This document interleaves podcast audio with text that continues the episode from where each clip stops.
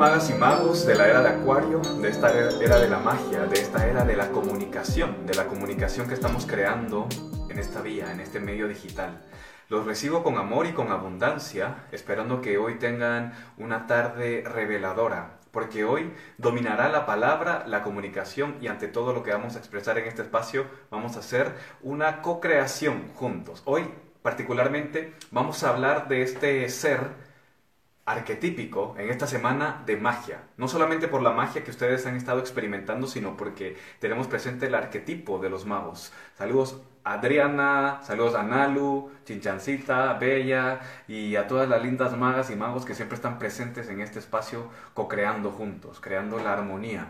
Pues hoy vamos a tener la oportunidad de resolver todas las dudas profundas que han estado teniendo. Hoy vamos a poder resolver cuestiones muy particulares y muy presentes sobre astrología. Porque hoy vamos a tener la presencia de una maestra, una maestra que no solo lo ha analizado, que no solo lo ha expresado, sino que lo ha puesto en práctica y que lo ha puesto en práctica en su vida constantemente, día con día, constantemente trabajando bastante para la comunicación que vamos a tener. Hoy es el día del mago, porque vamos a hablar de este arquetipo, pero del mago conectado con Mercurio, el mago que está asociado a la comunicación. Y vamos a recibir, como siempre recibimos, con mucho amor, con muchos corazoncitos por ahí, para que podamos, ahora sí, finalmente, energía, todo el amor, para que podamos co-crear juntos este espacio de magia, este espacio de abundancia, este espacio de alegría, de comunión. Saludos, Julieta. Qué lindo. ahí te todos los corazones, todos los corazoncitos de amor te recibe. Ay, qué lindo, qué lindo estar acá. ¿Cómo están? ¿Cómo están todos? Feliz, estamos muy emocionados, primero porque pues, nos permites este espacio sabiendo de que estás como con 10.000 lives cada día.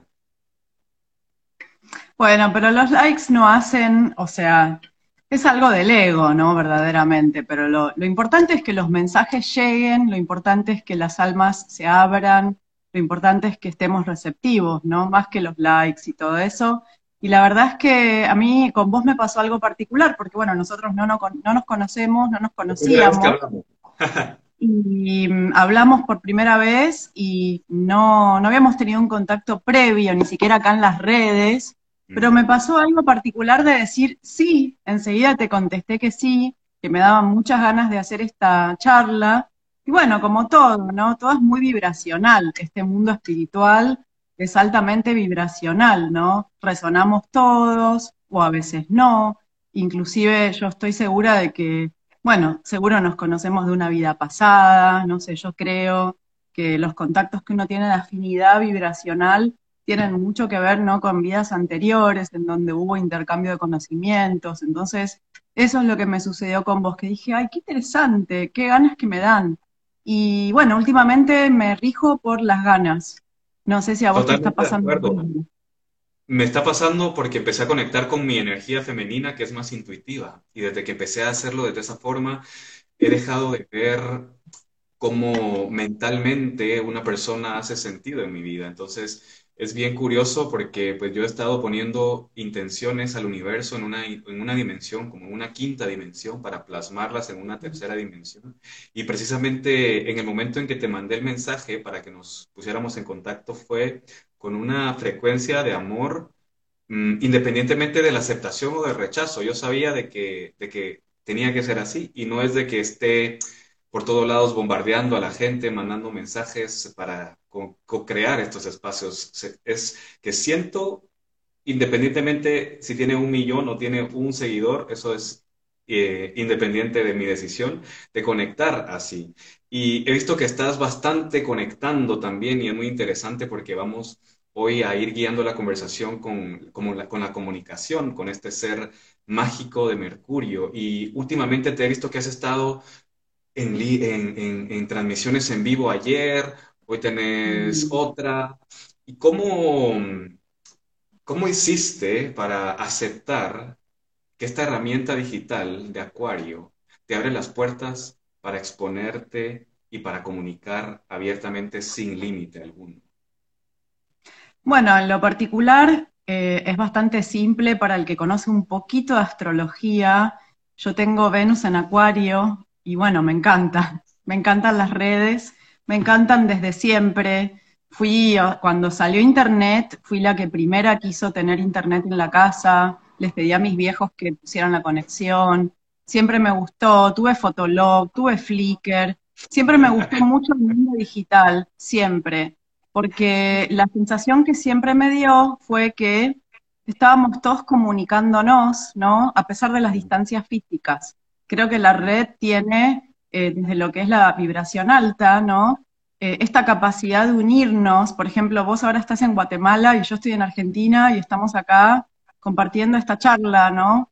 Y eso es algo mágico también, que tiene que ver con, con Mercurio, del cual vamos a hablar, eh, desde lo mitológico, desde lo astrológico. Seguramente, Alex, vos nos vas a contar un poquitito más qué es lo que haces vos, porque también el público de acá, de parte de Astrología y Conciencia, quiere saber quién sos, o sea, qué haces. Ahí vemos que tenés mm. eh, los cuatro haces, en una, es como una especie de mantelito precioso, y después veo que tenés ahí al mago. Bueno, yo también acá tengo al mago porque de él vamos a hablar hoy, así que vamos a estar hablando de un montón de cosas. Pero me gustaría saber también de vos un poquitito. Eh, vos sos mago y me encanta. ¿Y qué, qué te bajó, no? ¿Cuál es la, conexión que has tenido con la magia? Contanos un poquito de vos. Que a todos nos intriga mucho saber qué haces. estás, estás tentando mi ego, pero en estos espacios trascendemos un poquito el ego a veces para hablar de nosotros mismos. Y desde hace 16 años que soy mago. Es decir, desde hace 16 años que me apropié de la palabra, de presentarme como el mago, desde un contexto de ilusionismo, desde un contexto de mm. espectáculo, contexto de show, sin darme cuenta de que la herramienta más importante que tenía en ese momento, mi comunicación, mi voz, estaba muy limitada. Es decir, yo entré a practicar porque no podía conectar con la gente, yo no podía expresarme, yo no podía ir con una chica y hablarle o no podía entrar en un grupo social porque no tenía habilidades sociales. Entonces, de cierta forma, encuentro la magia, el ilusionismo, como una excusa, como una herramienta. Y a través de diferentes experiencias de vida, pues comprendí que la magia que sí existe que mi gremio de la ilusión no cree porque únicamente piensa que todo es un truco, que sí existía. Y entonces empecé a conectar con más magas y con más magos y con maestros. Y por supuesto que el primer maestro fue el tarot en sí mismo, las cartas se, se mm. fueron empezando y efectivamente cuando descubrí que en el tarot existe un arquetipo que se llama mago, para mí fue... La flipaste ahí. el universo me dio un par de bofetadas y me puso en otra realidad. ¿Por qué crees tú de que tenía este bloqueo astrológicamente hablando? Yo soy Sol Acuario, eh, ascendente Virgo, Luna Géminis. ¿Por qué astrológicamente hablando este mago tan calladito y tan tímido ahora está aquí expuesto y vulnerable Hablando. Bueno, verdaderamente eh, tus eh, planetas, o por lo menos los que me estás diciendo, no son planetas de introversión, pero bueno, habrá que ver otros emplazamientos de la carta, porque bueno, en muchos casos me siento identificada con tu historia. Eh, yo tengo Saturno en Géminis, eh, entonces también siempre eh, en mi adolescencia tuve rollos con el tema de la comunicación y esta cosa de no pertenecer o de no ser adecuada, ¿no? Como intelectualmente, entonces, creo que mm, hay una, parte del camino del héroe en donde hay obstáculos y creo también que si no estuvieran esos obstáculos, no hubiéramos puesto tanto de nosotros para llegar a lograr ser comunicadores, ¿no? Porque en muchos casos los regalos que vienen fáciles, los dones que vienen muy fáciles, como todo, no se valoran. Entonces creo que si hubo algún obstáculo en nuestras vidas para poder llegar a comunicar, fue algo que hoy, eh, bueno, lo hemos capitalizado, ¿no? Porque justamente nos ha costado, ¿o no? Un trabajo de toda la vida. Sí, pero para, para que vos te sientas autoridad hoy en lo que estás haciendo, tuviste que trabajar mucho con estos bloqueos. Si no hubieran estado esos bloqueos, que fueron grandes maestros también, tal vez hoy estarías haciendo otra cosa que te hubiera salido bien, ¿no? De antemano, pero que no tenía que ver con tu misión de vida. Entonces, siempre está bueno entender que esos palitos en la rueda y esas piedras en el camino, en muchos casos nos fortalecen, ¿no? Y nos acercan a ese desafío de ir hacia nuestro espacio evolutivo y nuestro ámbito evolutivo más alto, ¿no? En donde en todo el tiempo eh, hay como resistencias y crecimiento. Y acá también me interesa eh, hablar de Mercurio porque piensen que eh, Mercurio, bueno, tiene mucho que ver con la mente, ¿no? El mentalismo, la ley de mentalismo, de la cual Alex seguro también nos va a contar algo, nos va a contar su aporte y también nos vas a contar su aporte. Interesante palabra, porque desde mi antecedente de ilusionismo, conocemos el mentalismo, por ejemplo. Voy a hacer un ejercicio muy práctico. Quiero que todos los que estén en este momento observando en su casa, que visualicen entre el 1 y el 10 un número en su mente, pero no lo digan en voz alta un número entre uno y el Yo ya lo tengo. Bien. ¿Tuviste uno pero cambiaste a otro? No sé si te pasó que vino primero uno a la mente pero luego cambiaste al otro. Puede ser. a la gente que lo está viendo entre el 1 y el 10 puede ser 7. No fue justo el 7, pero está cerquita. Cerquita. Pero tampoco fue el primero que dijiste. No. Si hubieras pensado un poco más limitado entre el 1 y el 5, por ejemplo, ¿Cuál sería el primero que viene a tu mente? No lo digas. Ok, ya lo tengo. En su práctica a veces dice que es el 3 para algunas personas, que lo bajan al 3. Para los que piensan de una forma tradicional, veo que tú pensás de una forma fuera de la caja, distinta. Probablemente mucha gente que lo hizo en este momento sintió la conexión con el 7, algunos sintieron una conexión con el 3. Se puede hacer incluso con figuras geométricas, si en tu mente pones una figura geométrica, como cuando eras niña, pones una figura geométrica muy básica, de las básicas básicas, dentro de otra figura geométrica, en tu mente se crea como una imagen, como, como un círculo dentro de un triángulo muchas veces. Sí. Sí. Este, este es un principio de mentalismo ilusórico, pero sabemos de que hay un mm. mentalismo también de, los maestros, trimegéstrico, por ponerle una mm. forma y que de cierta, digamos, de cierta relación que tiene uno con el otro, lo comprendemos desde una ilusión o desde una realidad, pero sabemos de que el primer principio, pues, es justamente el mentalismo. ¿Cómo sentís de que está esto conectado con, con lo que decías, con Mercurio, con la comunicación, que es una comunicación telepática casi? Bueno, vamos un poco a la mitología, ¿no? Griega y romana, en donde tenemos a Mercurio o Hermes, ¿no? Que igual después los vamos a distinguir también, porque si bien eh, son equivalentes, hay diferencias energéticas fuertes marcadas entre ellos. Piensen que Mercurio como principio que tiene que ver con la comunicación y el mentalismo, es hijo de Zeus o de Júpiter y de Maya.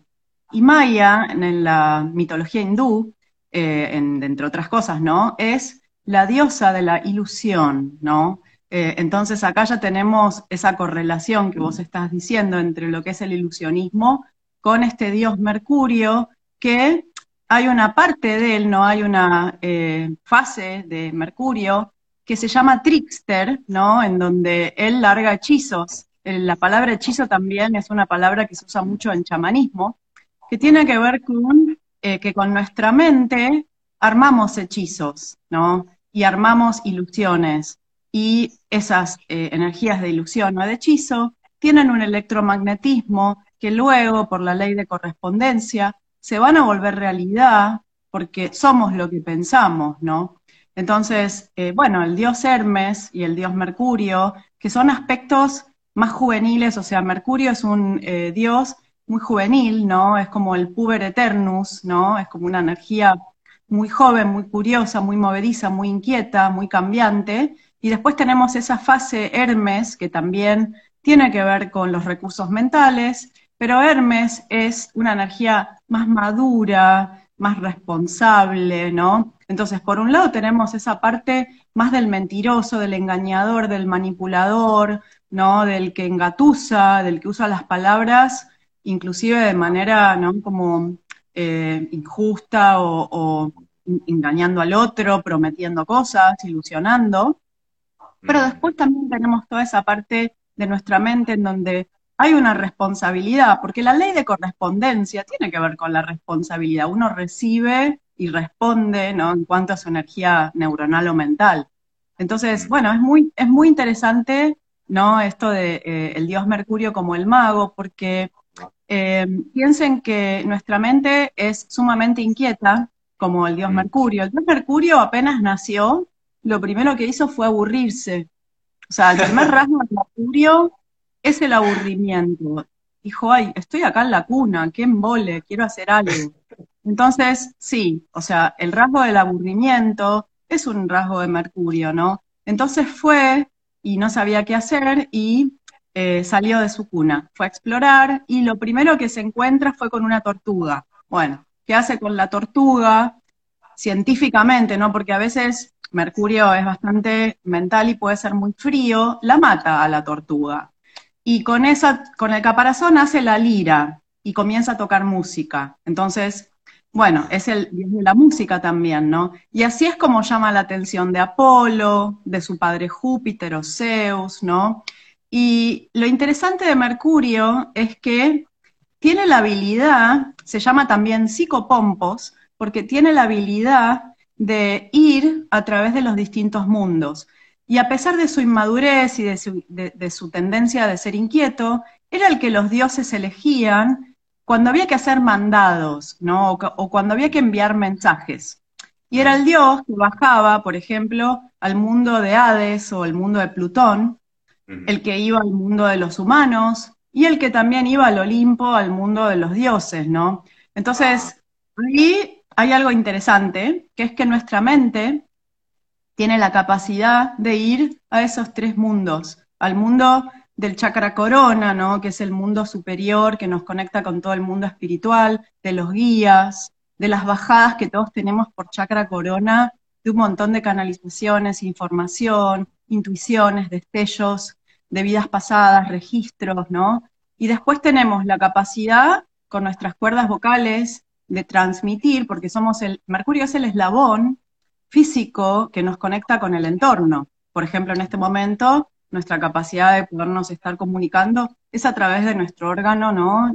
vocal, únicamente, y de poder bajar esa información y traducirla a algo que el humano pueda comprender, ¿no? Que es lo que también Mercurio hacía, traducía lo que los dioses del Olimpo le decían a una energía humana y fácil de entender, ¿sí?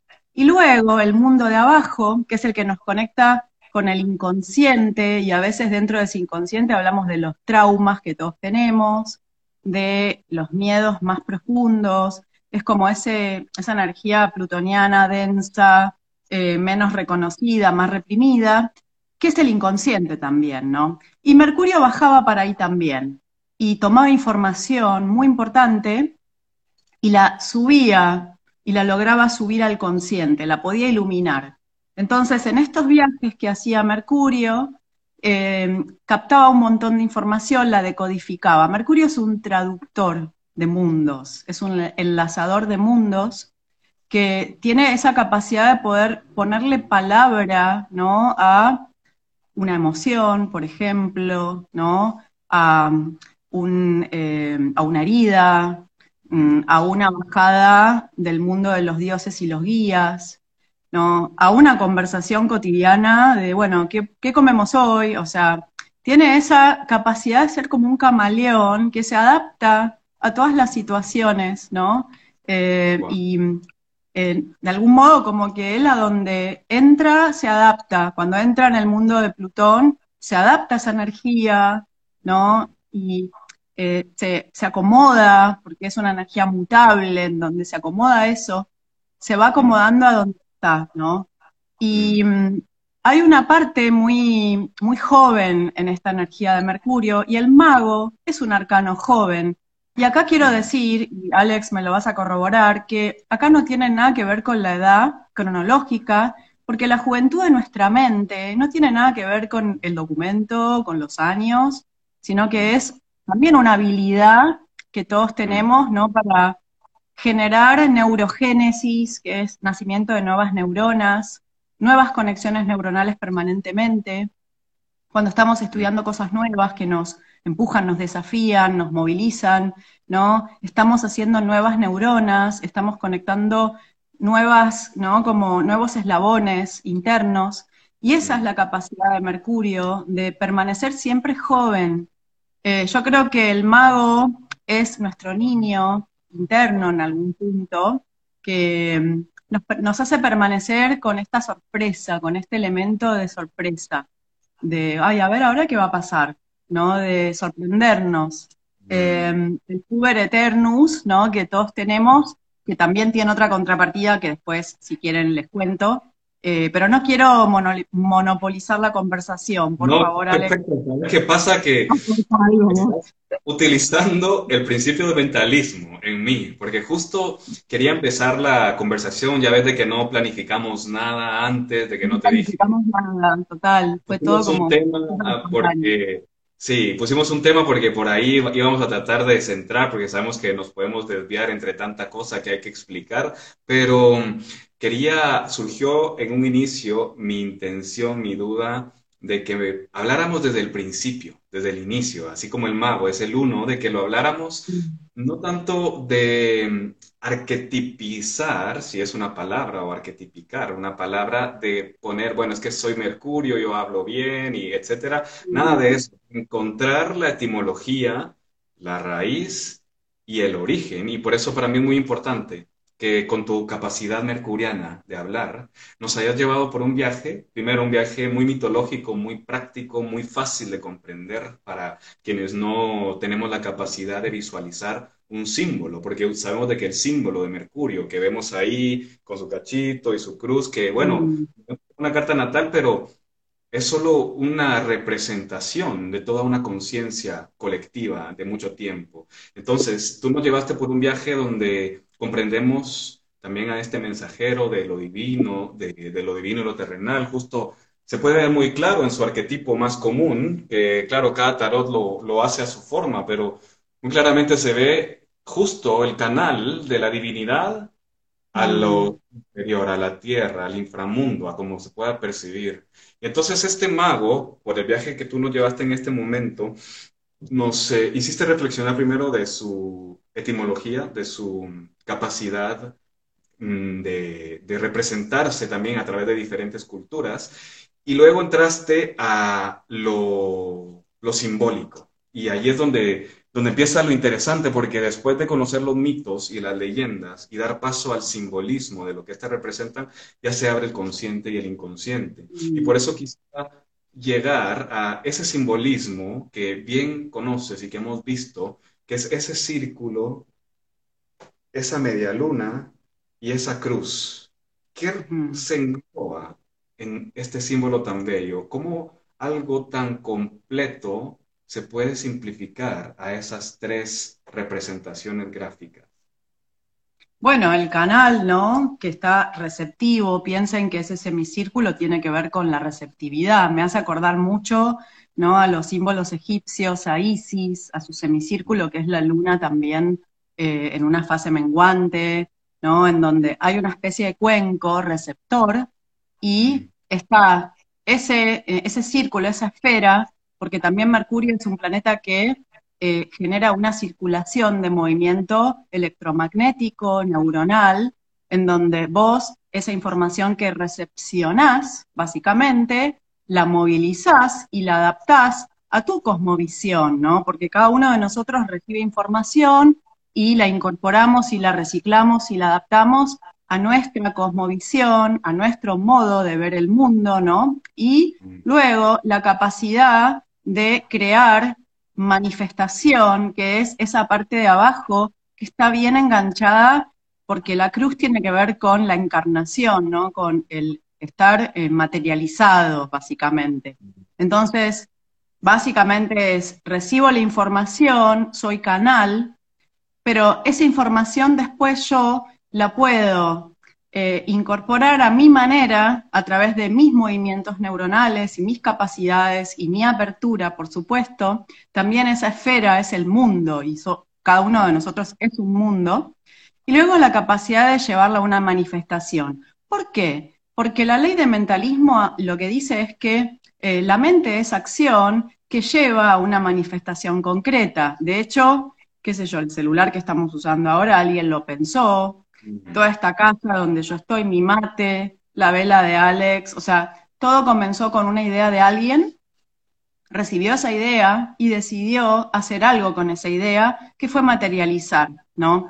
Y acá eh, voy a entrar un poco en el mundo de las ideas, que todos generamos ideas todo el tiempo, a nosotros se nos ocurren un montón de cosas, ¿no?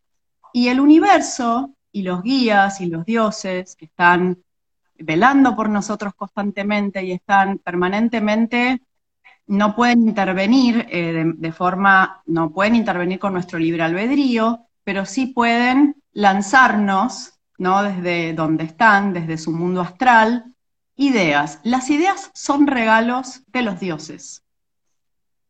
Caen, recuerden ese semicírculo de Mercurio, caen a veces en tierra fértil porque nosotros estamos receptivos y a veces no.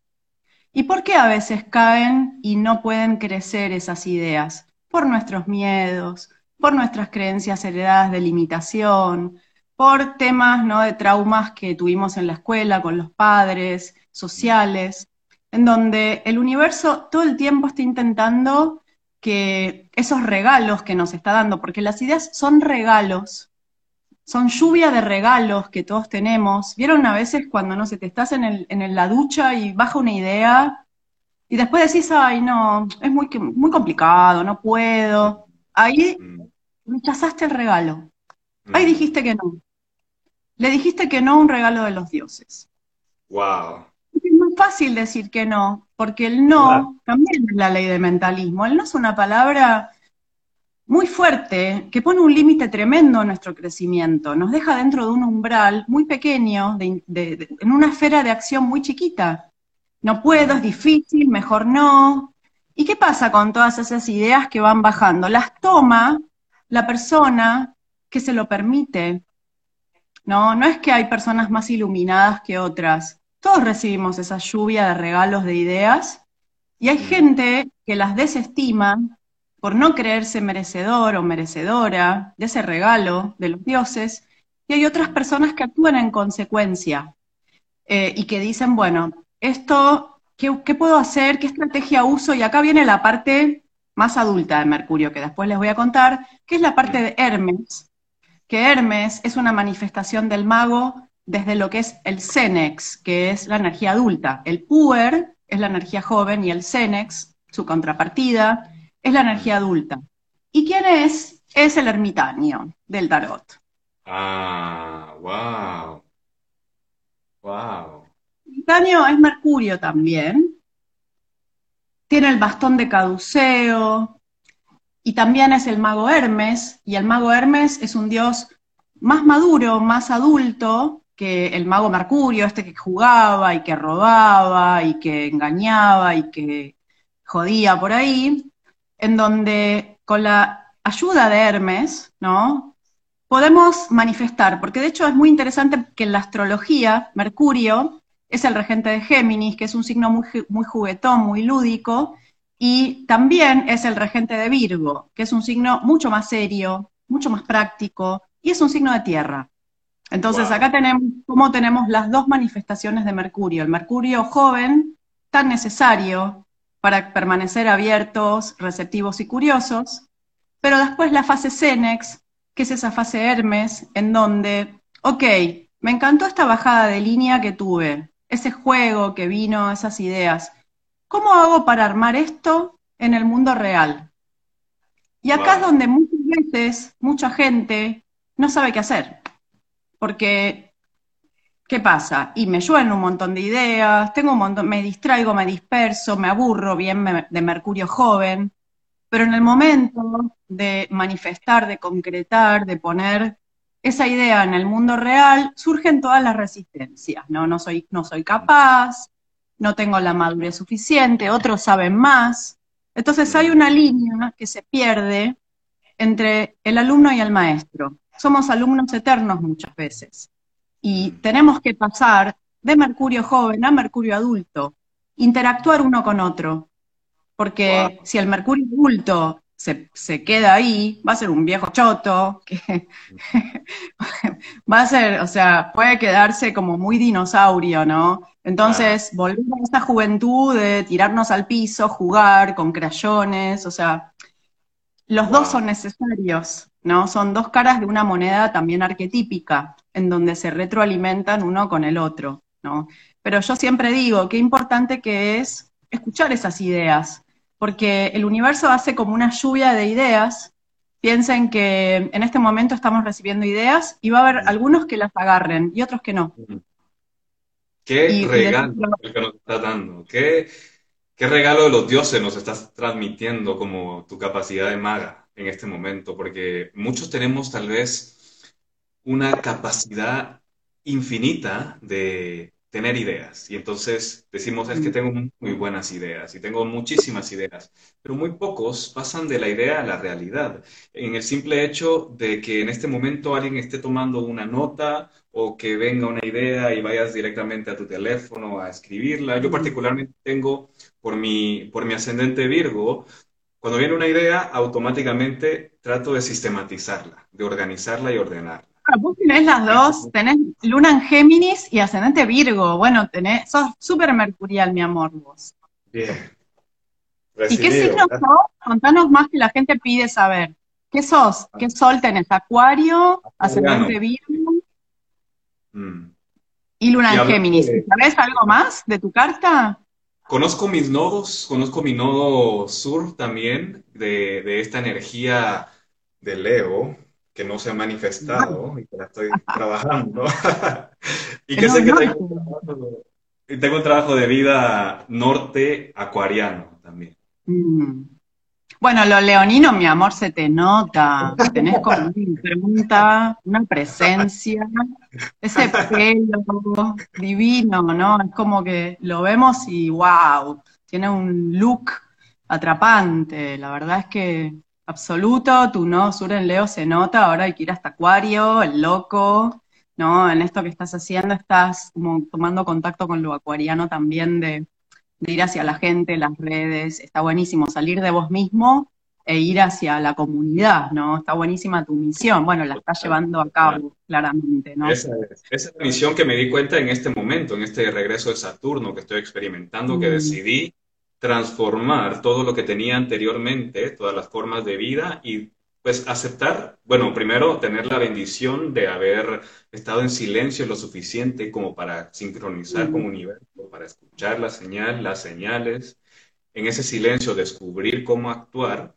y bueno, en base a la magia, como el loco tomando el paso de fe. Y curiosamente, lo más reciente que descubrí de mi carta astral natal fue que el Mercurio de mi carta está en la casa 5. Y que ahí está. Sos el mago. Sos el mago. Ese es el mago, el arquetipo del mago. La casa 5 es una casa de identidad absoluta. Así que son, justo, bueno, vos te definís como mago y verdaderamente lo sos. Está buenísimo, ¿no? La capacidad de llevar conocimientos, la capacidad de abrir mundos, ¿no? La capacidad también que tiene Mercurio usar sus energías hermafroditas, porque Mercurio es un dios hermafrodito. Hermafrodito significa totalmente conectado con su energía yin, con su energía yang, o sea, usando esas dos potencias, ¿no? Sin quedarse polarizado en una o en otra. Y ese también es un gran don, ¿no? El don de decir, bueno, en este momento necesito lo yin, necesito lo receptivo, lo nutricio, y hay otros momentos en donde necesitamos la acción, el, inicio, ¿no? Entonces, Mercurio es un dios hermafrodita, porque todos lo somos también, ¿no? Claro. Y esto no, tiene nada que ver con la sexualidad, sino que es, un arquetipo. ¿no? Yo lo veo cuando empecé a comprender este viaje, que en algún momento me iba a topar con el mundo, y cuando analicé tanto el mundo Ryder como el mundo Jodorowsky, que Jodorowsky lo presenta más andrógeno también, que mm aspecto femenino. Muy curioso porque tengo una voz muy masculina, muy enganchante. Sí, es muy fuerte tú, tiene mucha fuerza tu voz. Sí, pero muy femenino, mi forma de ser, mi receptividad, mucha calma, mucho silencio, bueno, obviamente física, físicamente también, pero no porque lo haya hecho consciente, creo que han sido decisiones muy inconscientes de integrar las realidades en mí.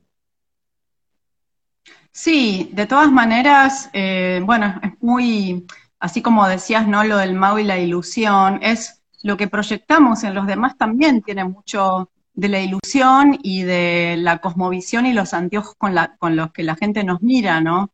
Qué sé yo, mm. mucha gente me ve y piensa que yo soy súper dulce y súper femenina, y yo por dentro tengo mucha energía masculina y yang, eh, y, bueno, eh, no se ve tal cual eso, y en vos también se ve una impronta, yo te veo y te veo súper masculino, te escucho masculino, y a la vez tenés esa energía de receptividad más femenina. Entonces, yo creo que terminamos todos viendo lo que queremos ver, o lo que podemos ver en el otro, o lo que nos da el otro como un espejo, ¿no? Porque el otro termina siendo una especie de espejo en el cual vemos cosas nuestras que tal vez están más escondidas, más reprimidas, ¿no? Entonces, qué sé yo, somos todos una mezcla, ¿no? Eh, y bueno, volviendo un poco al dios Mercurio, ¿no? Y al tema neuronal y, al tema de, nuestra capacidad, está bueno comprender que Mercurio forma un eje con eh, el signo del Sagitario, ¿no? Desde su regencia de Géminis, y forma un eje con Pisces desde su regencia de Virgo, ¿no? Y eso conforma la cruz mutable, porque son los cuatro signos mutables o adaptables, ¿sí? ¿Qué información nos da esto, no? Que eh, la energía de Géminis tiene la capacidad de recopilar información. Yo veo que mucha gente, por ejemplo, hace un montón de cursos, estudia un montón, eh, bueno, googlea cosas, hace eh, charlas, se mira YouTube y se lee libros, pero Después eso hay que llevarlo al plano también jupiteriano-sagitariano, que es la capacidad de retransmitirlo, porque si no queda frenado el circuito. Eh, es como que aprendo un montón de cosas, recopilo, recopilo información, data, nunca me gradúo internamente y se corta el circuito porque nunca me animo a transmitir lo que sé, porque me parece que no sé lo suficiente y que el otro sabe más, ¿no? Y que yo no tengo, ¿no? Esta, o no tengo energía empoderada a la palabra. Entonces, yo lo que veo es mucho eso, ¿no? Que la gente queda en un circuito cortado, en muchos casos, de leer un montón, de saber un montón de cosas, pero siempre pensar que el maestro es el otro. Siempre el otro sabe más. Y siempre los autores son los otros. Uno siempre es el lector, no es el autor. Eso también es el eje Géminis Sagitario, porque eh, bueno, Géminis es el que lee, recopila, y Sagitario es el autor que publica, ¿no? Ese es un eje también interesante, que también hay que retroalimentar. Que te interrumpa, bien interesante que lo digas también tú desde una experiencia que, bueno, lo has recopilado a través de tu estudio, pero que lo has puesto en práctica, como en el libro que tenés publicado, que la gente está buscando en este momento. ¿Cómo lograste comprender de que si bien hay que nutrirte de otros y conocer y aprender, que tenía que llegar un paso y un momento donde ya te tocaba dar y con propiedad decir, yo conozco esto y lo pongo para quien no quiera aprender. ¿Cuál es esa Porque tengo un universitario. Ah, bueno. ok. y tengo el nodo norte en Sagitario y tengo el medio cielo en Sagitario Igualmente, Ale, yo tengo muchos Géminis también, por fondo de cielo, nodo sur, Marte y Saturno en Géminis, y siempre fui una lectora voraz, siempre fui una eh, rata de ratón de biblioteca, siempre estuve con el mundo literario toda mi vida, pero siempre pensando que no tenía nada yo para decir, ¿no? Ubicándome en el circuito menos evolutivo, que en muchos casos uno se pone, ¿no? Por ah. sentirse incapaz, por sentirse poco valioso, bueno, cosas que todos tenemos, ¿no? De eh, desamparo infantil y de temas afectivos, todos tenemos baja autoestima de base, ¿no? Hasta que uno la va como construyendo. Yo creo que el, proceso de escribir o de transmitir, uno a veces lo asocia a lo, cómo el otro lo va a recibir, ¿no? Entonces, te pones tanta presión por pensar en cómo el otro te va a leer o qué va a pensar, si tu estilo es bueno, si, o sea, entonces en muchos casos nos comparamos tanto y nos ponemos tanto en el lugar de cómo el otro podría recibir que no lo hacemos, ¿no? Em, yo creo que la clave es que no nos importe cómo lo va a leer el otro o recibir el otro, sino cómo disfrutamos el proceso creativo, ¿no? De ponernos y sentarnos a, canalizar, a escribir, como quieran llamarlo, ¿no?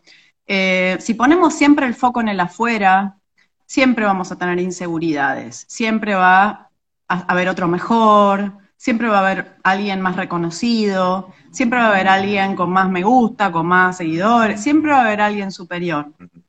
Mm. Pero también es un gran sabotaje, ¿no te parece? Porque si vivimos también agarrados de esa idea de que el otro siempre va a saber más, nuestra palabra va a quedar totalmente castrada, ¿no? Vamos a quedar castrados como Saturno lo castró Urano, ¿no? En la mitología griega, dale, deja, vos no sabés lo suficiente, caste, te castro, te castro y te castro. No se castren, no se quiten lo creativo, somos todos únicos, ¿no? Hay que saberse ubicar en el alumno y también en el profesor o maestro, y no hablo de lo académico, ni, hablo de, una facultad, ni nada de eso, sino el maestro interno, ¿no? Básicamente. Eh, ¿Qué te parece, Alex, esto? ¿Estás de acuerdo? Bueno, si no me hubiera castrado, no estaríamos teniendo esta comunicación en este momento, porque claro, alguien entra y ve que una figura que tiene chequecito azul, que aparentemente influye, pues al final es también un ser humano en su proceso. Y entonces, con esa misma propiedad, yo puedo manifestarle al universo para que sea realidad este momento que estamos cumpliendo, que mágicamente sucede. Y no por el hecho de dejarme llevar por una apariencia digital, que muy bien lo dices, y cómo, cómo vivimos también en esta agonía de ver cuántos followers y cuántos comentarios. Y claro, en esta era de Acuario, pues es parte de comprenderlo también. Y entonces, quitando esa máscara por un momento, me centro y digo, bueno, yo quiero conocer a la persona que está en este momento hablando. Entonces hacemos realidad algo que de lo imposible se baja a lo imposible. Y con mucha propiedad también, con mucha propiedad y con mucha curiosidad de conocer, de un interés genuino por el aprendizaje, también por el conocimiento, de reconocer que soy un alumno, que soy un compañero y que soy un maestro, y reconocerlo en las demás personas. Y me surgió también, porque no me preparé para, para esta charla, pero sí me llegó una información de que el próximo lunes o martes, no sé qué día, astronómicamente hablando, que Mercurio tiene 28 grados alrededor del Sol, hay un concepto que desconozco por completo y me da mucha curiosidad porque admiro mucho a un gran orador que utilizó su capacidad mercuriana para hacer magia negra, que se llama Adolf Hitler. Y en el momento en que Adolf Hitler estuvo, hubo un mercurio quemado según la fuente que me mm. llega.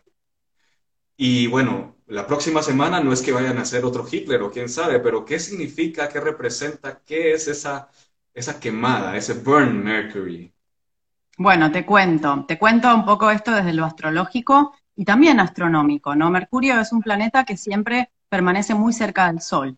Entonces, mm, a ver, es muy fácil. Nosotros podemos tener a Mercurio, nuestro propio signo, en el signo anterior, en el signo siguiente. No hay otras posibilidades, básicamente, ¿no?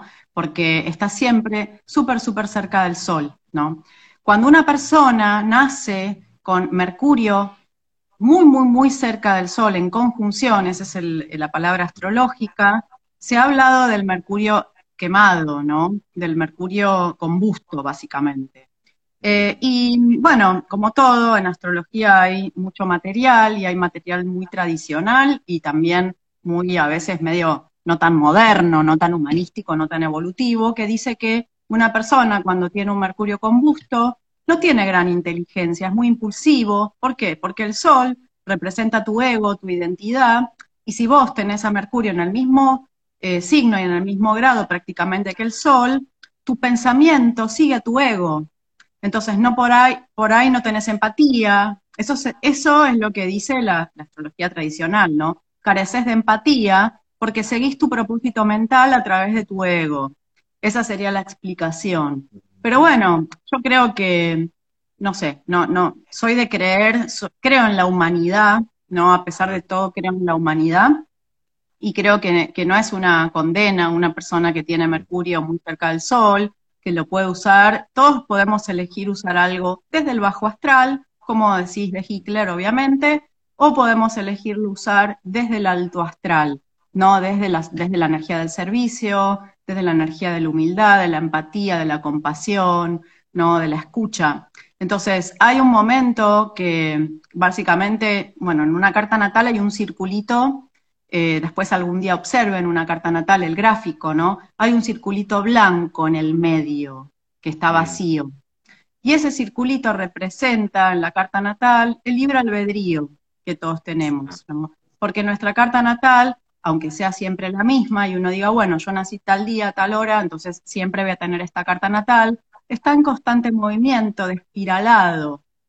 Mm. por ejemplo, tal vez de más joven o de más chico usaste tu luna en Géminis para mentir, para engañar. Bueno, mi, primer tarot. Piscis para mentir un montón de veces cuando era más joven. Bueno, lo admito. Total, total. La primera baraja de tarot que yo tuve fue porque me la robé. O sea, así es como el tarot llegó Yo me acuerdo que yo en el colegio mentía y lloraba y decía, no, porque mi abuelita está enferma y lloraba. ¿no? Porque no había hecho la tarea, y era todo mentira, y yo lloraba y hacía todo un acting pisciano, tengo sol ascendente piscis, entonces manipulaba, ¿no? Con esa parte emocional, envolvía al otro, generaba como una especie de lástima. O sea, ¿a qué voy con todo esto? Que uno, la carta después la va tuneando, ¿no? Piensen en un diamante. El diamante es primero un carbón, y después ese carbón se va haciendo un diamante con el transcurrir del tiempo, con la presión, con la vida misma, va haciéndose un diamante, pero al principio es un carbón y hay que irlo puliendo y hay que irlo tallando básicamente a través de los años, ¿no? Entonces siempre, siempre hay un espiralado evolutivo que va hacia arriba si uno también tiene ganas de ir hacia arriba, porque ir hacia arriba también lleva a una conciencia de responsabilidad mucho más alta y más intrincada, porque el camino evolutivo se va poniendo cada vez más detallista, ¿no? O sea, es como, ¿vieron las, los caracoles, las amonitas, que son, es como esta esfera, ¿no? Del espiral, en donde cada vez los peldaños van a, van a ser más pequeños, pero más detallados, y en donde cuando uno pensó que hubo un tema que ya lo había superado y que ya estaba resuelto, el universo te lo vuelve a traer, porque todos, todo está en ciclos y mareas, vos cuando viene nuevamente una marea, no sos el mismo, pero te pueden volver a pasar las mismas cosas, porque la marea vuelve, como el mar, ¿viste? Y en Pisces, vuelve, pero no te encuentra vos igual, porque vos no sos la misma persona, te encuentra con otra conciencia. Sin embargo, muchas cosas van a y volver, porque somos cíclicos, ¿no? Entonces, recordar siempre que vamos a pasar por, mí, por distintos tramos que van a ser de situaciones muy parecidas, que el universo no es malo, lo que quiere es ver si aprendimos o si seguimos en la misma, ¿no?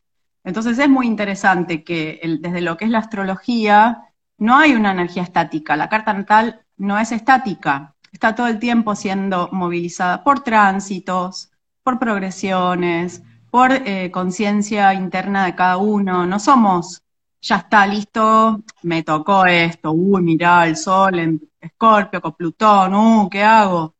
Y bueno, cada uno juega sus cartas de la mejor manera posible.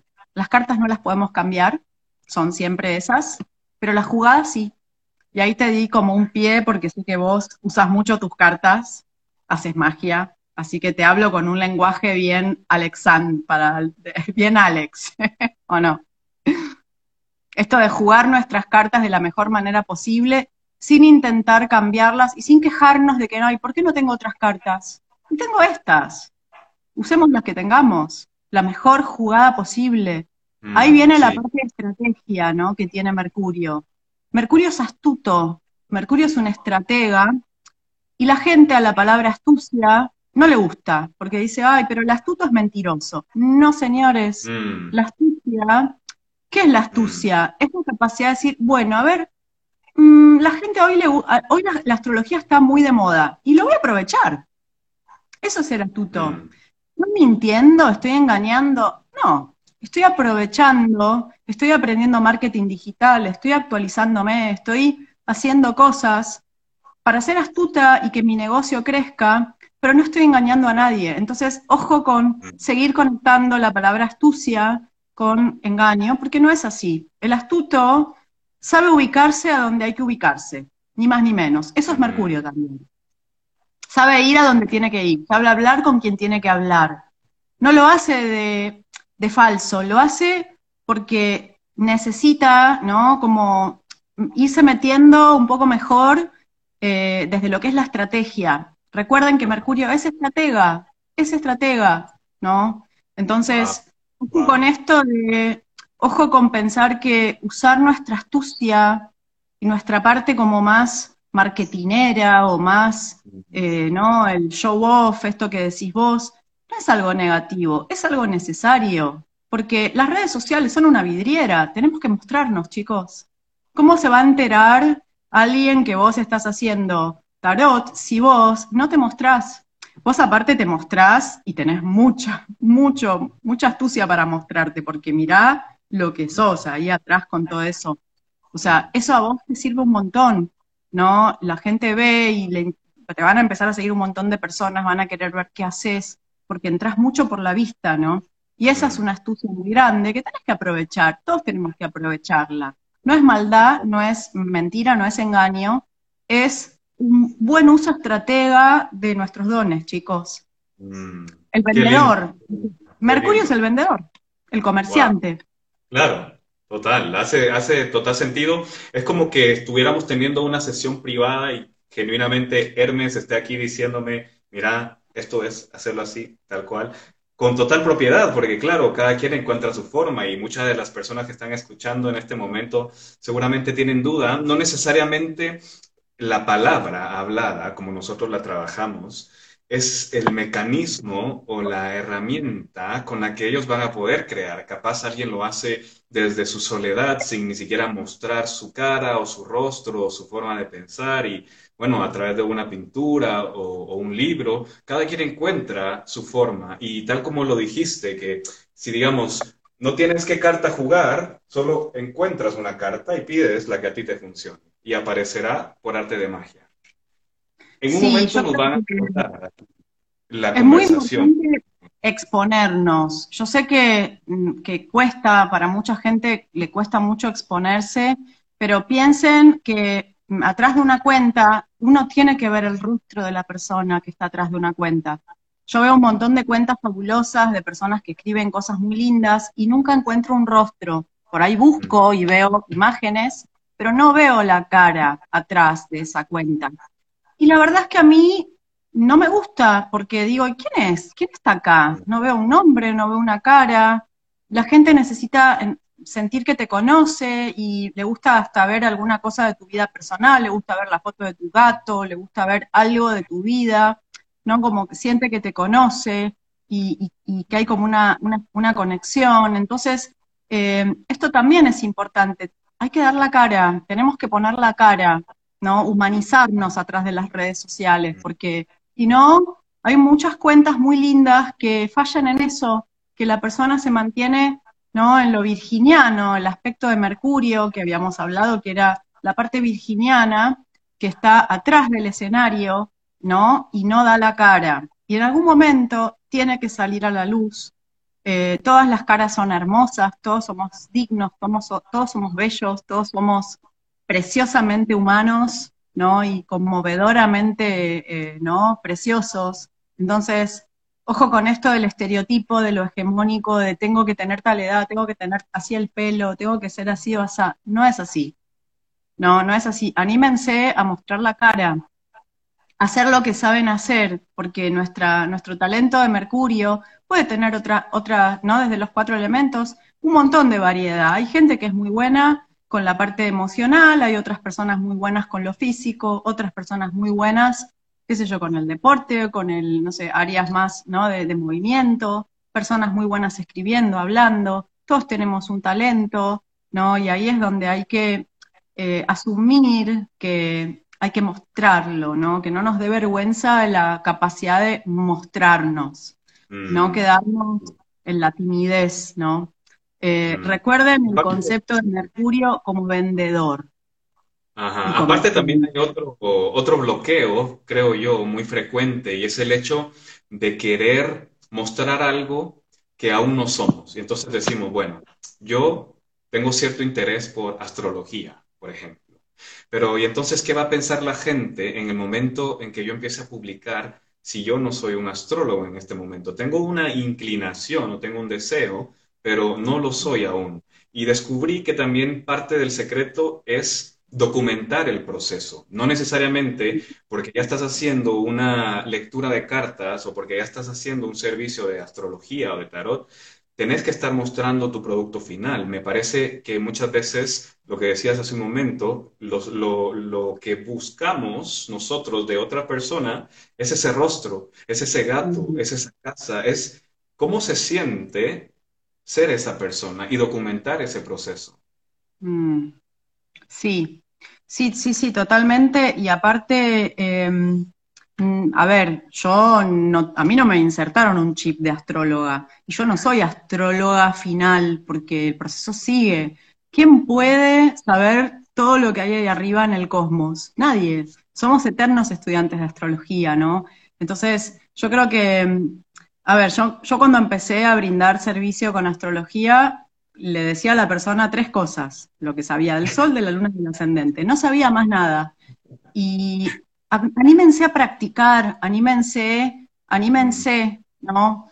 Eh, ojo con el exigidor interno, el perfeccionista, ¿no? Que es un gran, es un gran saboteador de sueños, un gran, eh, es, un personaje que nos roba los sueños, ¿no? el, el ogro de, los cuentos de hadas, ¿no? Este que nos roba, porque nadie, nadie, nadie llega a ser sabio sin haber empezado como un humilde estudiante. Y la verdad, somos humildes estudiantes hasta el final, porque vamos a seguir, el, recuerden el símbolo de Mercurio recepcionando constantemente información, ¿no? Buscándole otra vuelta a la información, charlando, eh, es interesante que la palabra Hermes en griego, que es Herms, ¿no? H-E-R-M-S, eran unos montículos de piedra en la antigua Grecia, en donde la gente se ponían unos montículos de piedra que todavía siguen estando en algunos países en el Himalaya, esos montículos que se, ponen en, en, los lugares desiertos, y la gente se reunía en los Herms a hablar eh, se reunía a debatir, se reunía a hacer comercio, se reunía a vender y, hacer trueques, y más adelante se empezaron a reunir para hacer magia también en los Herms of Herms. Entonces, me parece interesante porque hoy que no estamos usando las piedras, porque ya estamos en una era más tecnológica, hoy los Herms o Herms son las redes sociales en donde uno se junta a charlar con otro aún en un país distinto, ¿no? En donde estamos hoy intercambiando esta información, donde vos estás dejando semillas en mi cabeza y en mi corazón, y yo tal vez en la tuya también, y después esas semillas van a crecer, y no solamente nosotros dos, sino toda la gente que está viendo este vivo, que tal vez se queda con, maquinando un montón de cosas, ¿no? Entonces, está buenísimo también el intercambio, porque nosotros hacemos abracadabra cada vez que hablamos todos, y a veces, aunque no lo sepamos y el, otro no lo diga, podemos salvarle la vida a alguien. Una persona que está totalmente desahuciada, que nosotros le digamos, che, pará, me encanta esto que estás haciendo, me gusta, y ay, pero ¿cómo? ¿Te gusta? O sea, podemos cambiarle el paradigma a alguien, ¿no? Podemos, con una palabra de aliento a alguien que está muy abajo, lo podemos salvar, y así mismo nos pueden salvar a nosotros, ¿no? De un día negativo, de un día bajo. Y ahí está la varita mágica de la palabra, en donde la palabra tiene esa capacidad de hacer como una especie de química en nuestro cerebro, en nuestro cuerpo, alquimia, básicamente, en donde, wow, se transformó algo. ¿O viste cuando alguien te dice algo, te dice algo de una manera que decís, no lo había pensado así? Ah, mira, ¿no? y le encontrás la vuelta. Mira, a mí alguien me dijo hace muchos años algo que yo lo tomé y lo usé a más no poder, que fue, me dieron así la vuelta de tuerca, me dijeron, el egoísta es la persona que tiene un talento y no lo da, y no lo entrega, y no lo transmite. Yo decía, pero ¿cómo? ¿Cómo egoísta es el que no transmite? Entonces soy egoísta, porque tengo cosas para decir y no las digo. Y me cambió el paradigma de pensar que era todo lo contrario. De el poder que todos tenemos para salvar, para salvarnos unos a otros, ¿no? En esta situación de que cuando abrimos la boca hacemos abracadabra, hacemos magia, porque la palabra tiene vibración y tiene hechizo y tiene electromagnetismo que hace una especie de alquimia y química cerebral en donde usada desde la luz, obviamente, logramos enaltecer a una persona, ¿no? Logramos levantarla, logramos poner su autoestima en un lugar mucho más elevado, ¿no? Hacerla sentir bien. Qué importante es rodearnos de esas personas, ¿no? Qué importante es comprender que merecemos ese tipo de vínculos y que merecemos ese tipo, ese tipo de relaciones de pareja, de amistades, ¿no? Qué importante es la capacidad de elegir, ¿no? A las personas que nos rodean. ¿Qué pensás de esto? Bueno, por aquí comentan también que el egoísta tiene un gran don que está ocultando, como lo dijiste hace un momento. Y no sé si tu experiencia también sucede de que, no sé si consciente o inconscientemente, tampoco permitas de que te estén diciendo estas palabras, de que pueda llegar un momento en tu vida en donde no querés saber nada de afuera, que te sentís que no querés recibir ninguna energía y simplemente pues no te volvés la persona, o sea, tal vez sí estás diciendo te amo o te quiero o dando aliento, pero bloqueas esa entrada, ese input en la vida. ¿Te pasa alguna vez? Y si sí te pasa, podemos trabajar de una forma muy práctica para poder darle la vuelta a este bloqueo que nosotros estamos creando para recibir y no tanto para dar. Mira, hay que entender que eh, nosotros podemos ser creadores de hasta de entidades. No sé si sabían que podemos crear entidades con nuestros pensamientos, ¿no? Por ejemplo, si pensamos en algo reiteradamente y lo creemos, es como si fuera un ovillo que sea más grande. Y las conexiones neuronales y las rutas neuronales que vamos armando cada vez nos van llevando siempre a los mismos lugares y se hacen cada vez más sólidas. Pareciera ser como que ese mm. ovillo de hilo se vuelve un ovillo de metal, de hierro, ¿no? Como esos cables de las grúas que son como bien, bien, bien fuertes, ¿no? En donde cada vez es más difícil romperlos, ¿no? Y eh, esas entidades de las que decía tienen hasta un nombre, porque en metafísica se llaman egregores. No sé si los había, lo habían escuchado nombrar, que el egregor es una entidad que se alimenta de tus creencias, ¿no? Y que en algún punto después te quita energía y te quita vitalidad y que tiene una operatividad eh, autónoma, ¿no? Por ejemplo, si yo pienso que algo no es para mí, y lo pienso, y lo sigo pensando, y sigo pensando que algo no es para mí, estoy creando una entidad que después se va a encargar, por ley de atracción, que eso esté completamente cerrado a mí, porque yo ya lo estoy generando por ley de generación, por ley de atracción, ¿no? Y fíjense también cómo mucha gente que se cansa tanto no hace actividad física, no se cansa por, por moverse físicamente, se cansa por no parar de pensar, ¿o no? Sí. Porque tenemos tanto, electromagnetismo en el cerebro, no solo en el cerebro, sino a través de, por ejemplo, las eh, estas antenas de 5G, la radioactividad y el electromagnetismo, ¿no? Que nos rodean los modems, los celulares. Estamos muy, muy, muy expuestos también, ¿no? En donde también hay mucha frecuencia que se está moviendo en la cabeza y a veces hay poco, poco contacto con el cuerpo, poco contacto con la realidad y el aquí el ahora también, ¿no? Entonces, ¿cómo se puede desarticular un egregor? Piensen que la ley de mentalismo necesita un entrenamiento y una suplantación. O sea, la ley de mentalismo tiene una, eh, una lectura fácil, que es Yo creo mi realidad con lo que pienso.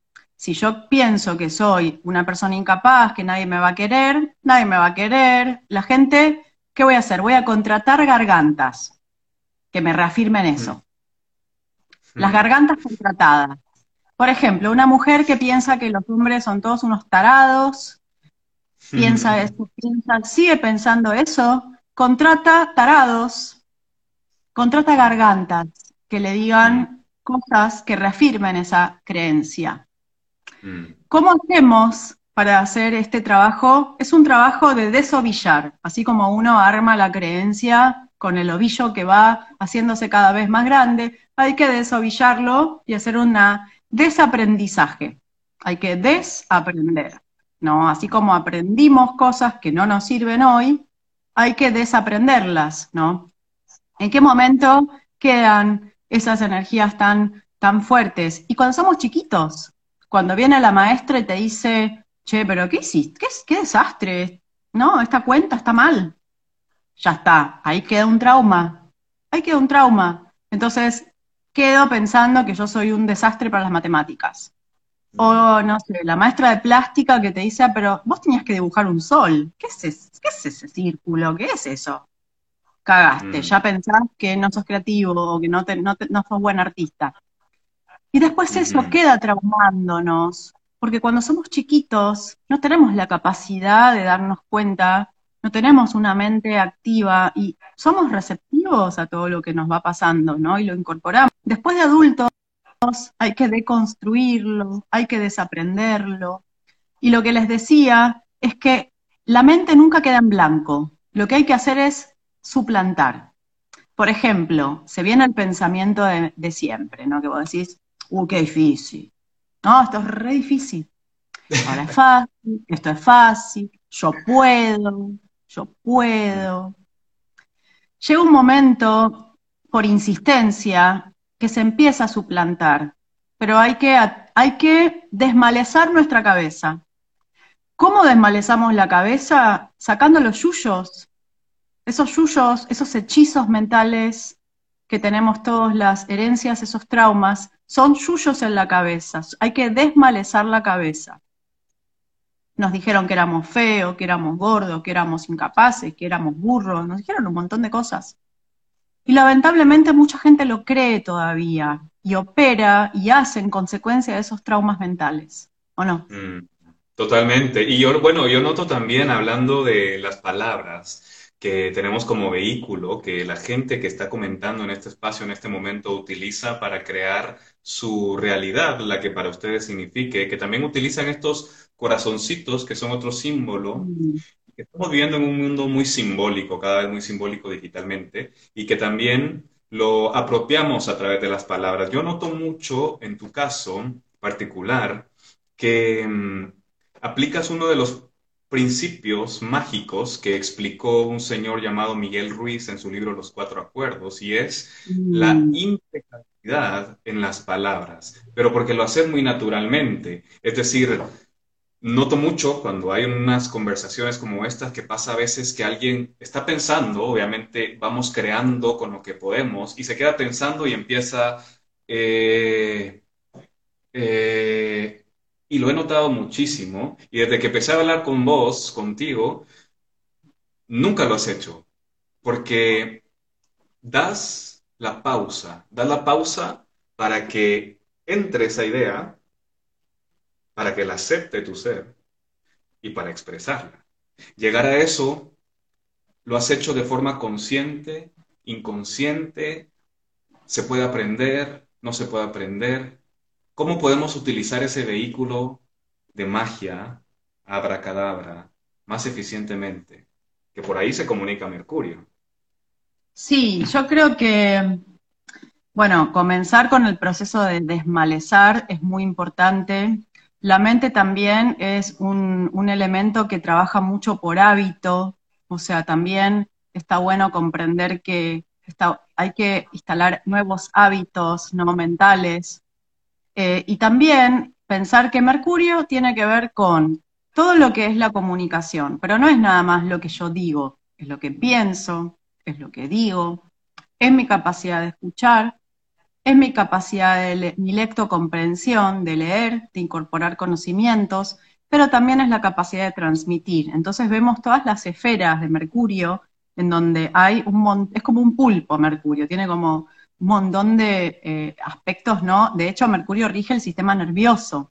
Entonces piensen en la cantidad de terminaciones nerviosas que tenemos, ¿no? En donde básicamente estamos tomando todo el tiempo información, ¿no? Información de un montón de, formas, no nada más información mental, estamos tomando información física, información emocional, información, eh, mm, qué sé yo, de celular, no sé, hay un montón, astral, estamos todo el tiempo tomando información, ¿no? Yo creo que la capacidad de, eh, de, transmitir y de hablar y de escribir se puede aprender. Yo siempre cuento esta anécdota para, por ahí para alguien que le sirva. Yo cuando empecé a hacer, eh, mi, mi primer profesión fue docente de inglés y en las reuniones de padres yo me ponía toda colorada y tartamudeaba. Y cuando era chica decía mal la R, decía ferrocarril. Y me cargaban un montón por eso, porque no hablaba bien y decía mal la R. Eh, y, bueno, mis padres trabajaban un montón, no me pudieron llevar al fonoaudiólogo, yo tuve que, aprender sola a pronunciar la R, o sea, me tuve que dedicar un montón a poder, o sea, a poder desatar el poder de mi voz, porque en un momento no tuve el poder de mi voz autorizado por mí, ¿Entienden? Autorizado por mí significa decir, bueno, quiero que estas cuerdas vocales se abran, ¿no? Y llegó un momento que le di lugar a mi voz. Es así. Yo creo que hay un momento en donde algo baja, así como muy fuerte, y te dice, bueno, ya es tiempo, dale. Ahora es el momento de darle potencia a tu voz, ¿no? Y bueno, para eso hay que estar eh, ¿no? bien conscientes de que cuando uno le baja ese decreto, le baja esa información, van a aparecer resistencias. Estén preparados para la aparición de resistencias. Las resistencias son muy fuertes porque aparece el sabotaje de, ¿pero qué? ¿Qué, qué, qué, qué te la querés dar? Pero dale, volvé a donde estabas, ¿no? O sea, hay un montón de resistencias mentales, hay un montón de resistencias emocionales, heredadas, sociales, ancestrológicas. Entonces, estén listos cuando baje esa necesidad de llevar a cabo su misión de vida, estén listos para que aparezcan estos dragones, ¿no? Como cuando los héroes mitológicos se enfrentaban con esos seres, con el perro, el cancerbero, el perro de tres cabezas, con la hidra, con los dragones. No hay ningún, ningún héroe o heroína que no se haya enfrentado con dragones, o con perros, o con leones. O sea, no, eh, el camino evolutivo tiene obstáculos, sepan eso. Y yo les diría, qué suerte que tiene obstáculos, porque nosotros aprendemos a través de sucesos y cosas que nos empoderan y nos hacen más fuertes. No aprendemos en la comodidad de nuestra casa. ¿Jesús se quedó en su casa o con, sus padres o salió? ¿Buda se quedó en su casa? ¿Hércules se quedó en su casa? ¿Jasón se quedó en su casa? ¿Qué héroe mitológico no se, se quedó en su casa, no? Eh, bueno, ahora, en casa. ahora no les des ese consejo porque lo van a entender y van a andar ahí en la Skyer y te va a caer todo. Pero sí. Sabemos muy bien que en la casa es un concepto arquetipal y que no tiene que ver con nuestra casa, ¿no? hoy están escuchando esta conversación y puede ser que estén saliendo, que alguna puertita se abrió y que estén saliendo, ¿no? Porque la cabeza también tiene un montón de puertas, ¿no? Y eh, es, es importante armar nuevas rutas neuronales, chicos, es importante. Del no puedo al puedo, del es difícil a es fácil. Eh, dejar de autoagredirnos todo el tiempo.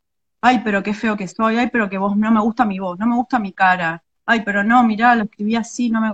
Basta de, criticarnos, de agredirnos, basta de poner energía ahí a donde eh, no crece nada, estamos ¿no? dándonos con un caño y castigándonos por no ser perfectos, por no ser eh, divinos y jóvenes para siempre y ¿no? Nos comparamos con, inclusive con ilusiones y proyecciones que no existen, ¿no? Todos somos únicos, ¿no? Ahí es donde están los regalos de cada uno, básicamente, ¿no? Dejar de decirnos cosas feas, dejar, ahí dice gente que le cuesta. Bueno, ya no me cuesta, es fácil, es fácil.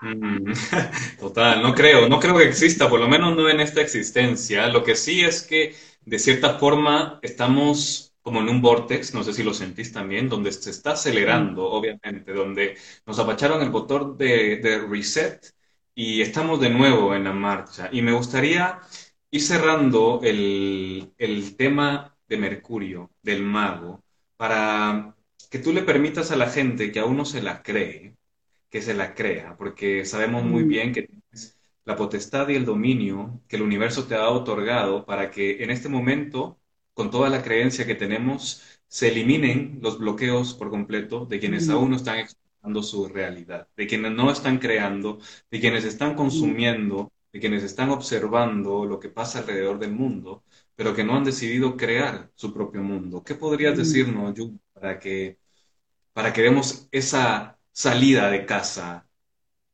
arquetípicamente hablando, salir de casa estando en casa, ¿cómo lo podemos hacer?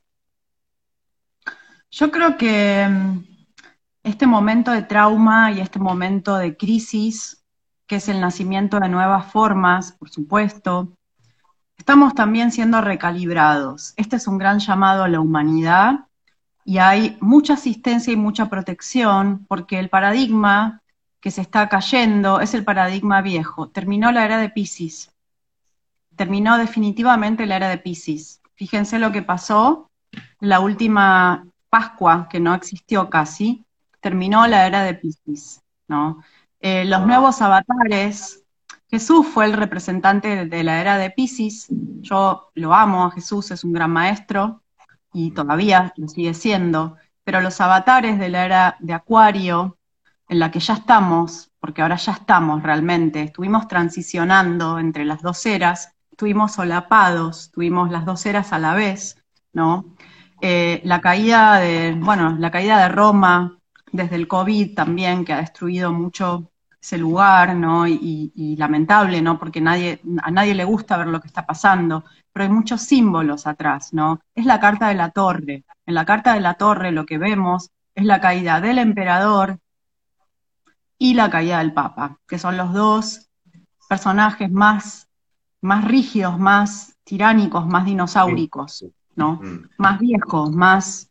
Eh, menos flexibles, menos mercuriales, podríamos decir, no son los patrones de mandatos desde lo que es la bajada de la religión institucionalizada, que no es espiritualidad, sino institucionalizada, que se un símbolo, ¿tú eh, consideras que es un símbolo, incluso en la carta, totalmente fálico, masculino, destruido.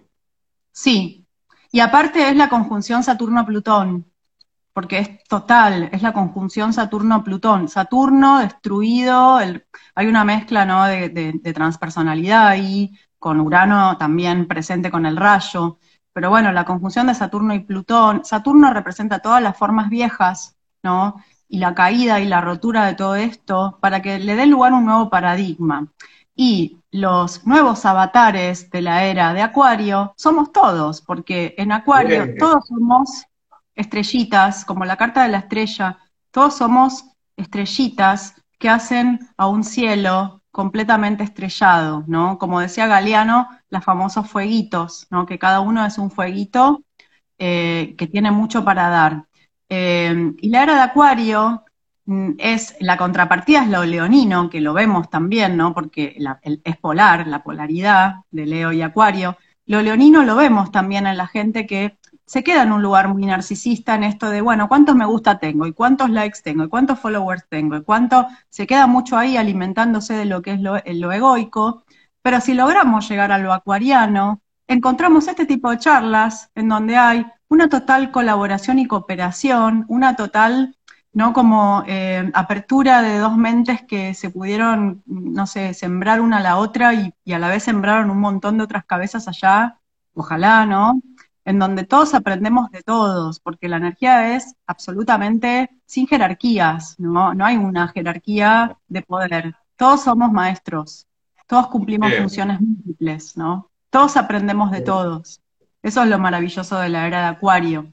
Entonces, mi, última palabra con respecto a esto es asumir, asumir el liderazgo de cada uno, que es único, que es medicinal y que no tenemos, a ver, yo creo que el, Cronos eh, no es el mismo de antes, el tiempo se aceleró, ustedes se dieron cuenta de que las 24 horas del día ahora se viven como si fueran 16, hay un aceleramiento del tiempo.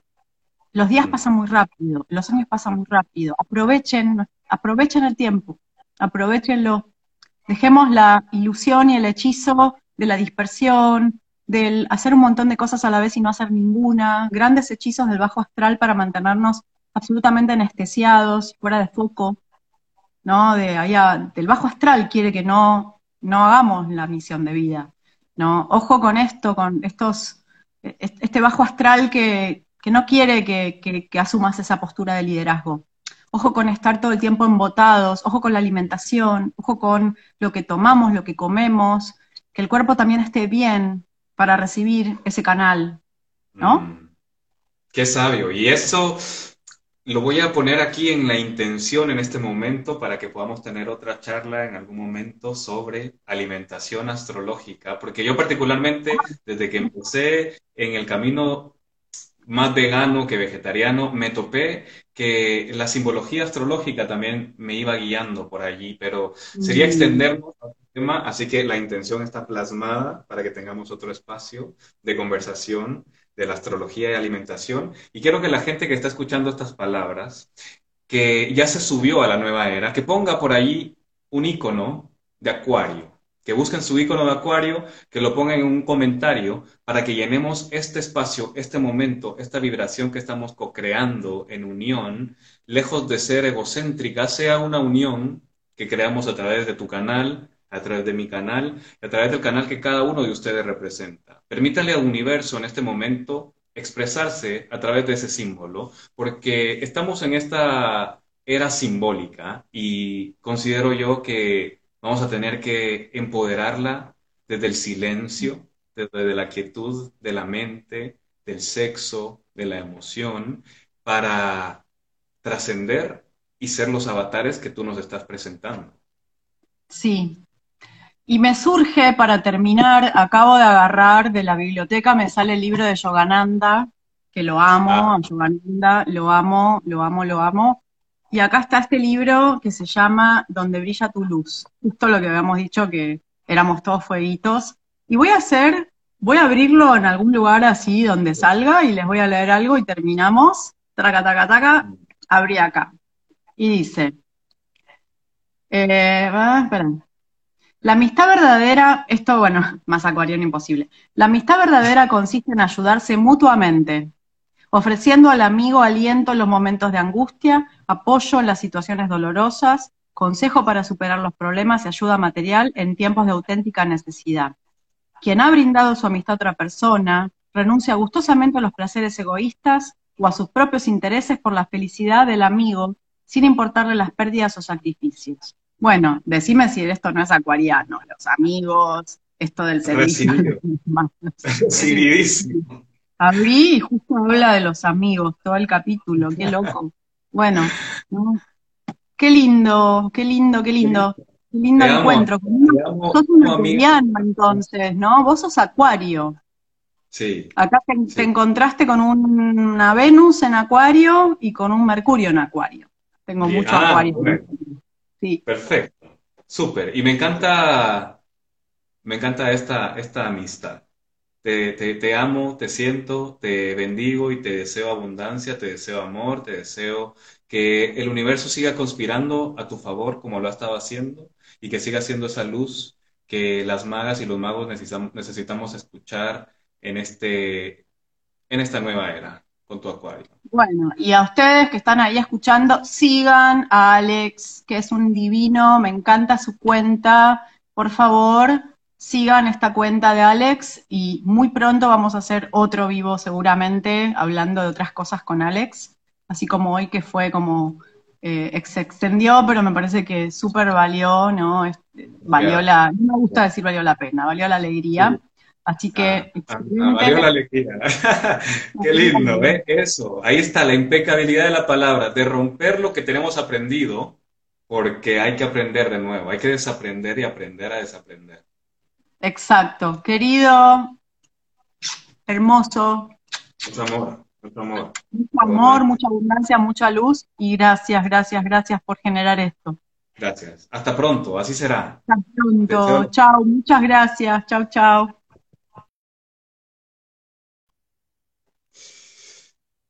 Wow, wow, wow, wow, wow. Bueno, solo por el hecho de que definitivamente no tengo agua en mi carta natal.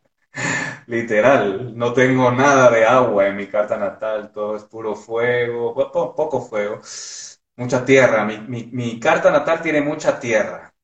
Solo por eso no estoy llorando en este momento. De lo contrario, seguramente estaría envuelto en lágrimas emotivas porque mm, me da mucha paz, mucha seguridad saber de que estamos donde tenemos que estar. Me da mucha seguridad y mucha paz sabiendo de que estás en el momento adecuado, en el lugar indicado y en el espacio indicado, de que el universo está conspirando a tu favor para que todos estos mensajes se estén canalizando independientemente de cuál es tu creencia. No importa tu antecedente, no importa tu pasado, tampoco importa tu futuro. Recuerda que como seres acuarianos de esta nueva era, el pasado y el futuro son una ilusión de la mente. Y lo único que tenemos es este presente infinito, ilimitado, aquí y ahora. Así que, ¿qué estás haciendo tú en este espacio, aquí y ahora, con las herramientas que el universo te ha permitido? ¿Qué estás haciendo tú en esta tierra en donde el universo te está diciendo, anda, echa a andar, crea tu propia realidad, porque las realidades de otras personas, todas las realidades que has aprendido de los libros, todas las realidades que has aprendido de tu sistema político, religioso, económico, todas esas realidades se fueron. Chao, no más. Y vamos a tratar de conectar con una carta en este espacio y en este momento, aprovechando la energía de la torre, porque esa torre que trajo la destrucción, no la trajo para que se termine. Esa destrucción no es una destrucción que viene y que ya no da nada. Importante que esta destrucción es una destrucción completa, que viene de la noche a la mañana, que viene como dijo el sabio maestro, viene como un ladrón en la noche, sin que nos demos cuenta, sin que siquiera supiéramos lo que iba a pasar, despertamos con otra realidad y despertamos con una realidad con completa conciencia, los que estamos en este espacio y los que estamos recibiendo las palabras y poniéndolas en acción, porque mucha gente no tiene el acceso y mucha gente que nos está rodeando, mucha gente que está en nuestra familia, en nuestro círculo de amistad, en nuestro círculo de trabajo, no tiene lo que tú tienes en este momento. No tienen acceso porque han decidido vivir en otra realidad, porque con plena conciencia han decidido tomar su propia realidad y crearla de formas diferentes, consumiendo noticias, consumiendo Netflix, creando únicamente problemas, cuando no se dan cuenta que la abundancia y el éxito está presente en este momento de tu vida. Ahora te toca a ti. Ahora te toca a ti porque tú ya sabes lo que hay que hacer. Ya no puedes decir nadie me lo dijo, yo no supe, no me enteré, en qué momento. Si tú estás escuchando estas palabras, tú ya sabes lo que hay que hacer. Depende de ti hacerlo o no hacerlo. Depende de ti, convertirte en una maga o en un mago, porque tiene la capacidad, porque frente a tu mesa se encuentran las copas. Está receptiva y receptivo a esta energía que está bajando y que se está canalizando en ti. Dentro de tu copa tienes todas las emociones, tienes todas las pasiones. Tienes también el símbolo de la espada, empuñada con fuerza porque tiene la capacidad mental de crear tus propios sistemas, tus propios patrones, tu propia empresa, tu propio trabajo, tu propia forma de vivir tu vida. Tienes los oros delante de tu mesa. Porque la abundancia, que no solo es la abundancia material, no creas de que todo en esta vida es dinero, hay abundancia de palabra, abundancia de amor, abundancia de pensamiento, abundancia de disciplina, está frente a tu mesa. Y finalmente, el último de los símbolos del mago, en ningún orden en particular, delante de ti están los bastos, el sexo, el fuego, la creación, que por tanto tiempo lo hemos desperdiciado únicamente en la unión de un hombre y una mujer sexualmente hablando, y que esa energía se ha quedado únicamente para crear más seres, y para crear hijos, y para crear hijas, y para únicamente procrear, que no es tan mal, si esa es tu decisión personal, bienvenida. Pero también tiene la misma capacidad para crear un libro, para crear una música, para crear un poema, para crear una receta, una empresa, para crear tu propia realidad desde el símbolo del espíritu.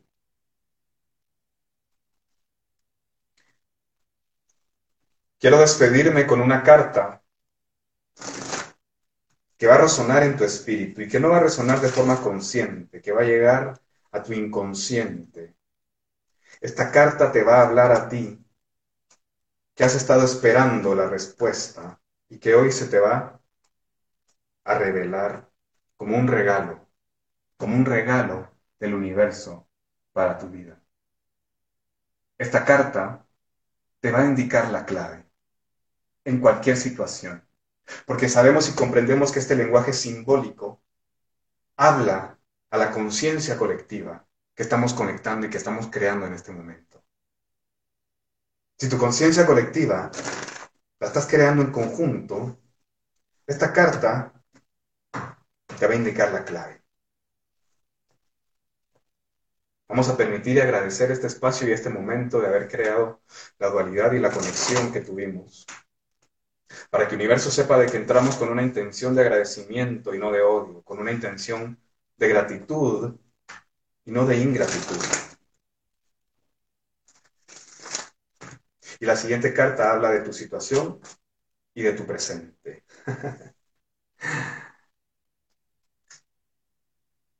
Mira, empezamos hablando de Mercurio, empezamos hablando del mago, empezamos hablando de la energía de este ser. Ahora, recuerda algo muy importante que dijimos hace un momento y es que esto entró como esta carta. Quiero que lo observes un momento y que te identifiques con este personaje. Quiero que te ubiques y que te visualices como este ladrón, como este ladrón que llega por la noche a hurtadillas corriendo sin que nadie más se dé cuenta, como este ladrón astuto que toma las espadas que no le pertenecen y que se las lleva para que le pertenezcan. Ahora, quiero mostrarte algo muy personal.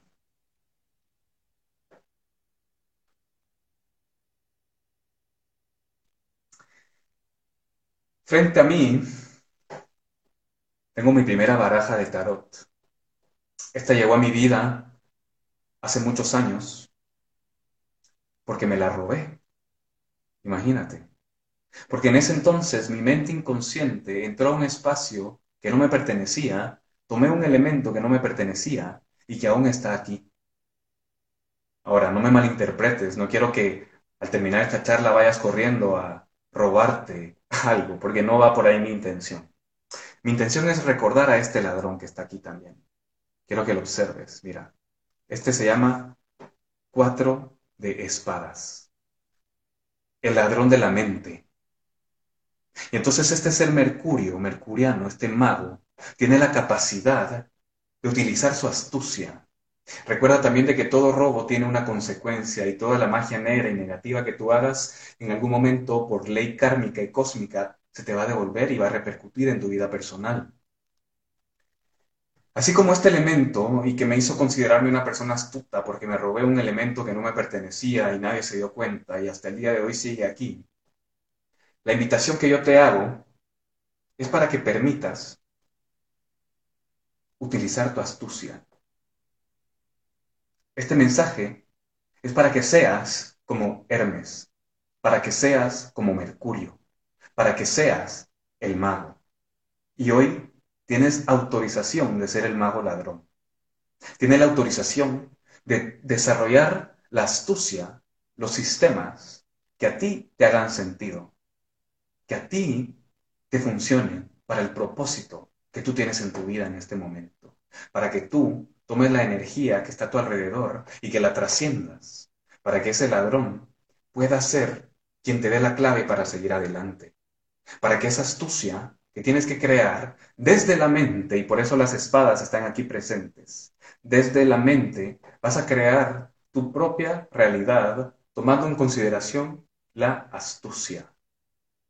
Llegó tu momento, ya no vas a estar esperando, llegó tu momento de crear tu propio sistema mental con el poder que las espadas te otorgan con tu astucia y con tu libertad, con tu capacidad de ver lo que los demás no pueden ver, con tu capacidad de sentir lo que los demás no pueden sentir y con tu capacidad de escuchar lo que los demás no pueden escuchar, porque hoy tienes garantía de que tu astucia te va a llevar al nivel donde tú estás esperando.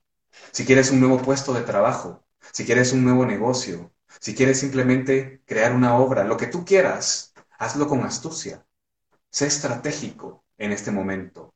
Ya no es necesario recurrir únicamente a tu intuición y a tus emociones. Hoy tienes el permiso que universo te otorga para ser astuto, dentro de las leyes kármicas, dentro de la moral y de la ética, reconociendo que lo que es tuyo es tuyo y te pertenece, y que ese ladrón es únicamente una analogía y un arquetipo y un mito para que tú utilices tu astucia en este momento, aquí y ahora. Y que todo lo que tú hagas te será devuelto.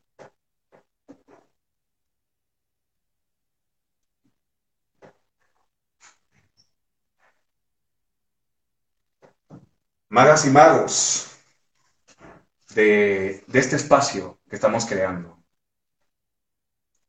Magas y magos que estamos creando la era, como lo decía Julieta hace un momento. Somos seres de la nueva era acuariano. Somos los avatares. Avatares que estamos creando esto. Si no te gustan las cartas que la vida te está entregando, si estás insatisfecha, insatisfecho, recuerda que siempre puedes buscar del aire la carta que te toque jugar y que tú la puedes sacar a tu conveniencia, a tu deseo, a tu decisión y que todo el universo está conspirando a tu favor para que se haga realidad el deseo de tu corazón. Repítelo, recuérdalo, que nadie te deniegue lo que ya te pertenece por ley. Quiero recordarte también que tú tienes la capacidad de hacer magia, porque todos podemos hacer magia a través de nuestros pensamientos. Ahí empieza la magia. Todos podemos hacer magia a través de nuestras palabras, abracadabra. Y todos podemos hacer magia a través de nuestras acciones. Tienes que actuar. De lo contrario, la magia no se va a hacer realidad. Tienes que actuar. Y como me gusta que lo manifestemos y que lo expresemos para que el universo sepa nuestra intención, quiero que sepas de que yo soy magia. ¿Y tú qué eres? Dile al universo que eres para que te escuche y para que sepa quién eres. Yo soy magia. Te espero en este espacio cada día a las 4.20 hora de Guatemala, menos 6 GMT, para hablar de magia. Mañana tenemos una charla muy linda sobre la magia de las plantas, de la herbolaria, me encantaría que pudieras estar aquí presente para aprender qué tipo de plantas medicinales utilizan los magos para sanar, para levantar el sistema inmune, para no tener miedo a las pandemias. Yo no tengo nada de miedo, quiero decírtelo, porque yo entendí y descubrí que yo creo mi propia realidad y dentro de mi propia realidad yo no expreso las palabras que todos los demás expresan, porque eso que sabemos que nos tiene en confinamiento en este momento, que no lo voy a nombrar para que no se manifieste en mi vida, no se va a manifestar porque yo no le doy el permiso. Deja de darle permiso a esas cosas. Deja de darle permiso a lo negativo. No expreses en palabras siquiera lo que no debe ser nombrado. no se expresa en palabras para que no se haga realidad.